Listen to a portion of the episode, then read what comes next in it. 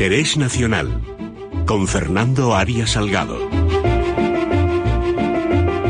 Don Fernando Arias Salgado, querido amigo, está el mundo tan, tan, tan yo qué sé, en efervescencia que, tengo tantas cosas que hablar con usted que, no sé por cuál empezar, porque pretendíamos hoy, buenos días, buenos días, hablar de la cumbre entre Putin y Trump, que tiene una enorme importancia.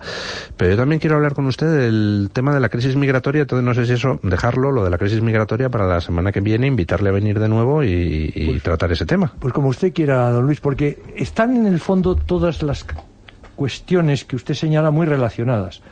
Porque yo creo que para que esta, este, esta afirmación tenga un poco de sentido, el contexto que está en crisis en Occidente es el sistema democrático representativo.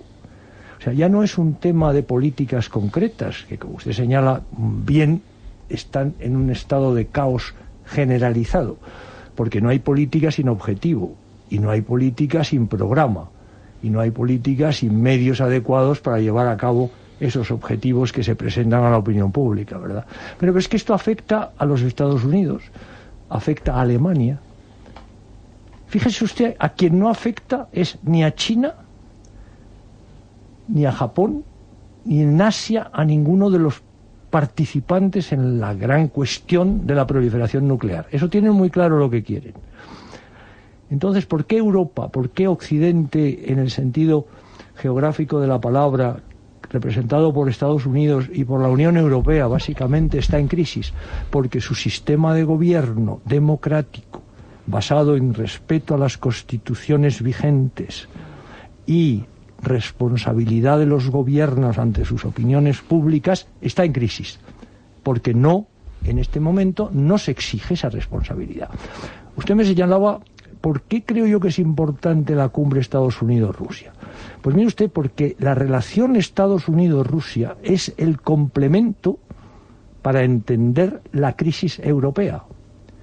Acaba de haber unas elecciones en Turquía, que ya comentamos aquí en otros programas, y ha pasado lo que parecía que iba a pasar y ha pasado. Pero la, ha pasado la consolidación de la dictadura con apariencia democrática. Pero mucho más grave que eso. Ha fallado un experimento de democratización a la occidental del partido gobernante en Turquía, como ha fallado en Marruecos, como ha fallado en otros países musulmanes, en Túnez, en el sentido de que no hay homogeneidad, es decir, no es posible comparar sistemas de gobierno occidentales con sistemas de gobierno de origen musulmán en términos democráticos. Por tanto, hay un problema de gobernanza, un problema de principios, de representatividad. Entonces, en este momento, ¿cuál es la crisis? Señalaba usted lo de Europa para, otro momento. Es que es el reflejo de lo que está pasando en Estados Unidos. Mire usted, el, el problema migratorio en Europa aparece antes de la llegada de Trump a la presidencia de los Estados Unidos. Pero es que con el problema mal resuelto de los refugiados sirios, se abre una brecha extraordinaria en Alemania por una decisión de la canciller que yo creo que no tenía en cuenta lo que significaba esa decisión de admitir cerca de un millón de personas refugiados sin previa, previo control. Claro, en Estados Unidos, ¿qué está pasando ahora? Y por eso volvemos ahora al tema de la cumbre. Estados Unidos está pasando que América Central, unos cuantos países de América Central, que tienen problemas muy serios de, de gobernanza democrática, están, no diría expulsando, pero están dejando salir cientos de miles de personas a Estados Unidos. Y México, naturalmente, que tiene sus problemas con las elecciones, hoy ya lo veremos, el resultado de las elecciones, no puede controlar ese flujo migratorio que llega a la frontera de Estados Unidos desde Centroamérica, que para España es siempre delicado, puesto que son todos países centroamericanos con los que tenemos siempre relaciones fraternales. Pero hay un problema muy serio que se le plantea a Estados Unidos en esa cuestión. ¿Y entonces qué pasa en Rusia? Pues en Rusia pasa lo mismo. Es decir, acaba de ganar unas elecciones Putin y tiene un problema enorme en Europa. ¿Con quién? Con Ucrania, con el Báltico, con Crimea, con las sanciones que se le imponen.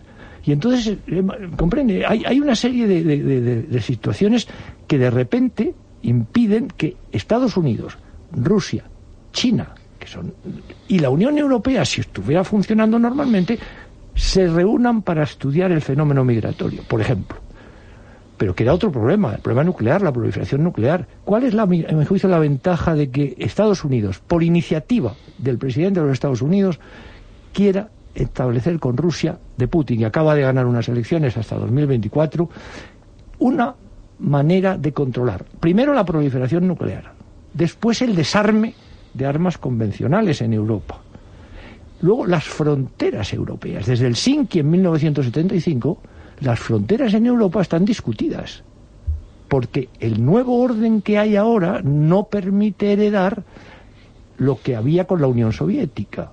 La Unión Soviética tenía unas fronteras con Europa y esas fronteras estaban en, los acuerdos del Sinki, estaban, se consideraban sagradas. Eso saltó por los aires después de la desaparición de la Unión Soviética, ¿verdad? Y Rusia quiere otro tipo de fronteras y otro tipo de relaciones con los países del este que eran antes parte ¿eh? de la Unión, Soviética.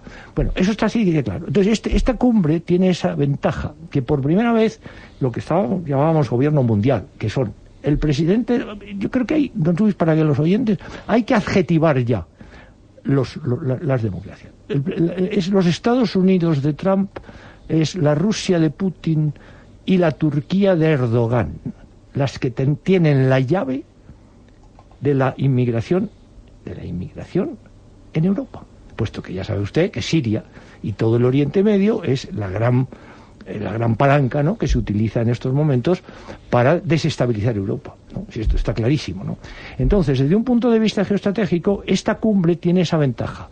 Por primera vez, los Estados Unidos del señor Trump y, los, la, y la Rusia del señor Putin, que tienen el poder ejecutivo máximo en sus respectivos países, van a intentar hacer un acuerdo geoestratégico que va a afectar evidentemente a Europa, va a afectar sobre todo a Alemania y va a afectar sobre todo a Siria y al Oriente Medio, porque Rusia está en el Oriente Medio para quedarse.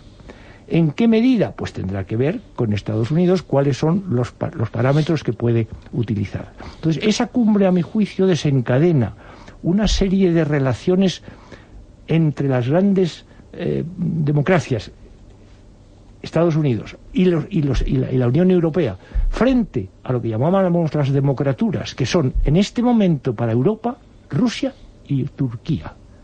Esos son las democraturas. Las democraturas, recordemos a los oyentes que es esa palabra. Democracias eh, autoritarias. Exactamente. Entendernos que no eh, tienen. no es dictadura, no, es democracia, pero. Porque hay elecciones, pero que eh, no funcionan, evidentemente, con la división de poderes, no funcionan con los equilibrios que hay en este. En Democratura, excelente palabra inventada por, por sí, sí, los intelectuales franceses. Sí, sí. el señor Weber lo escribió en, en, en la revista Le Point y está todavía, yo creo, sin desarrollar bien lo que significa como modelo, mejor que la democracia iliberal, no. No, eh, esa, esa democratura puede llegar a convertirse en un modelo, por ejemplo, para Europa del Este. Es decir, oiga, la división de poderes es buena siempre que los poderes sean independientes de verdad, cosa que no lo es. Y a este respecto ya ven ustedes en Estados Unidos en este momento cómo se va a resolver el problema del Tribunal Supremo, ¿no? De una, una nueva vacante en el Tribunal Supremo. Interesantísimo. Es un editorial con el que yo estoy totalmente de acuerdo ayer, muy bien hecho sobre lo que significa la interpretación constitucional. El originalismo. Claro, no, sobre todo que la Constitución tiene una letra que no se puede desvirtuar. Claro, si la quieres, la cambias. si la quieres cambiar, la cambias. pero no, pues no, que no, puedes hacer interpretaciones creativas. Claro, este, este, claro, es lo que hemos hecho aquí con las sentencias interpretativas. Dice, la Constitución dice que todos tienen derecho al voto, pero en realidad hay que interpretarlo como que todos menos usted. O usted lo tiene que ejercer en condiciones muy diferentes. claro, tienes que ir vestido de rojo o vestido de azul, ¿verdad? No, entonces yo creo que este es el momento en que estamos. Y por eso yo diría que la crisis que hay hoy en Europa, que es evidente, mire usted, yo por primera vez en la, en la historia de la diplomacia he visto con, con, con, con realmente con, una mm, vergüenza ajena tremenda lo que pasó en Washington con el embajador de España eh, en esta reunión que hubo del Smithsonian Institute, en la cual él hizo una intervención impecable en nombre del gobierno español, eh, y al final la conclusión del, del, Smithsonian en, la clausura es que ni el embajador de España ni el representante de la Generalidad podían intervenir en la clausura. Mire, a mí me pareció eso tan vergonzoso cuando el, el mejor España tiene que tener primacía en Estados Unidos sobre cualquier otro elemento, miembro, comunidad, etcétera, del Estado español. ¿no? Y eso lo reconoce así el, el gobierno americano. Bueno, pues queda usted emplazado para venir la semana que viene y hablamos un poquito más de la crisis migratoria, ¿le parece? Me parece muy bien, don Luis, muchas gracias. Muchísimas gracias, don Fernando. Hacemos una brevísima pausa publicitaria. Sin complejos, con Luis del Pino.